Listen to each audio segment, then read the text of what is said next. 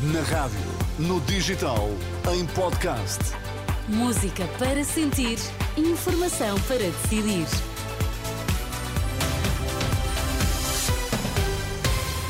Atualizamos agora toda a informação na Renascença. Vamos saber quais os títulos em destaque nesta edição das quatro. Há menos portugueses vacinados contra a gripe do que seria ideal, queixa-se o epidemiologista Manuel Carlos Gomes.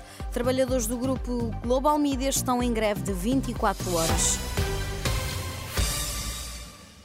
Não estão baixas, mas podiam ser mais altas as taxas de vacinação contra a gripe. Há menos portugueses vacinados em todas as faixas etárias do que há um ano. E continuamos muito abaixo da meta de 75% definida pela Organização Mundial da Saúde. Para o epidemiologista Manuel Carmo Gomes, a vacina é a garantia de que a doença grave acaba por ter consequências menos graves. É extremamente importante que as pessoas se vacinem porque, à semelhança da Covid, eh, a vacina pelo menos protege contra a doença mais severa. Portanto, as pessoas que estão indicadas para se vacinar eh, contra a, a gripe deviam fazê-lo. As coberturas vacinais não são baixas, ao contrário do que se tem dito, são altas, mas podiam ser mais altas. E isso evitaria que muita gente fosse a correr para, para os hospitais.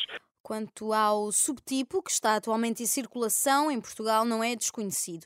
O H1N1 causa pandemias há mais de 100 anos, mas não surgia desde a pandemia de Covid. A gripe A eh, que está dominar é de um subtipo muito particular que é o H1N1. Eh, a última vez que a população portuguesa teve contato com o H1N1 foi em 2019, 2020, imediatamente antes da pandemia. Portanto, nós estamos há quatro anos que não temos um contacto muito relevante com este subtipo de, de gripe. Uh, isto significa que as crianças que nasceram há quatro anos ou menos nunca tinham tido contacto com o H1N1, ou pelo menos tiveram um contacto em, em, em baixa escala. Uh, quanto aos adultos, esses sim já contactaram com o H1N1, mas a imunidade contra o H1N1, entretanto, foi desaparecendo à medida que o tempo passa, especialmente nas pessoas mais idosas. O epidemiologista Manuel Carlos Gomes, em declarações ao jornalista Diogo Camilo, que lembra ainda que quem ainda não se vacinou ainda está a tempo de o fazer e deixa. Então, alguns conselhos. Arrancou à meia-noite uma greve de 24 horas dos trabalhadores do Grupo de Comunicação Global Media. Estamos a falar da Rádio TSF ou de publicações como o Diário de Notícias, o JN, o Jogo ou o Dinheiro Vivo, num protesto contra os salários em atraso e a promessa de redução de pessoal. Em causa estão 150 ou 150 a 200 postos de trabalho. No caso da TSF serão cerca de 30 que podem mesmo pôr em causa a existência da rádio. Na tarde de ontem, no Parlamento esteve o presidente da Comissão Executiva do grupo a revelar aos deputados que já pediu dinheiro ao fundo que representa no grupo para poder pagar na próxima semana os salários em atraso. José Paulo Faf diz que é preciso despedir 200 trabalhadores para tornar o grupo viável e acusa a equipa liderada por Proença de Carvalho de ter feito uma gestão danosa. Que ainda há dias, na reunião de acionistas onde todos estiveram presentes, todos eles, todos os acionistas, aprovaram as bases do plano de reestruturação do grupo e expressaram claramente o seu apoio a esta comissão.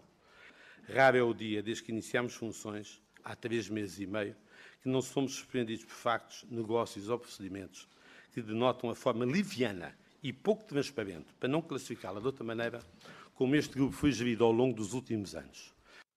O presidente da Comissão Executiva disse ainda que o negócio falhado da Lusa causou transtorno financeiro no grupo e revelou que o PSD deu o aval para a compra da Lusa pelo Estado através de Paulo Rangel, mas depois deu dito por não dito. E esta quarta-feira é ouvido nesta mesma comissão parlamentar o ministro da Cultura, Pedro Adão e Silva, num dia então marcado pela greve de 24 horas dos trabalhadores do grupo Global Media. Tanto a CP como a Fertagos alertam para o impacto na circulação de comboios de mais uma greve marcada para hoje. É a terceira em pouco mais de uma semana por parte dos profissionais do Comando e Controlo Ferroviário da Infraestruturas de Portugal. A empresa informou que a greve pode afetar os serviços também já na quinta-feira. A CP disse ainda que foram definidos serviços mínimos, à exceção da linha de Cascais.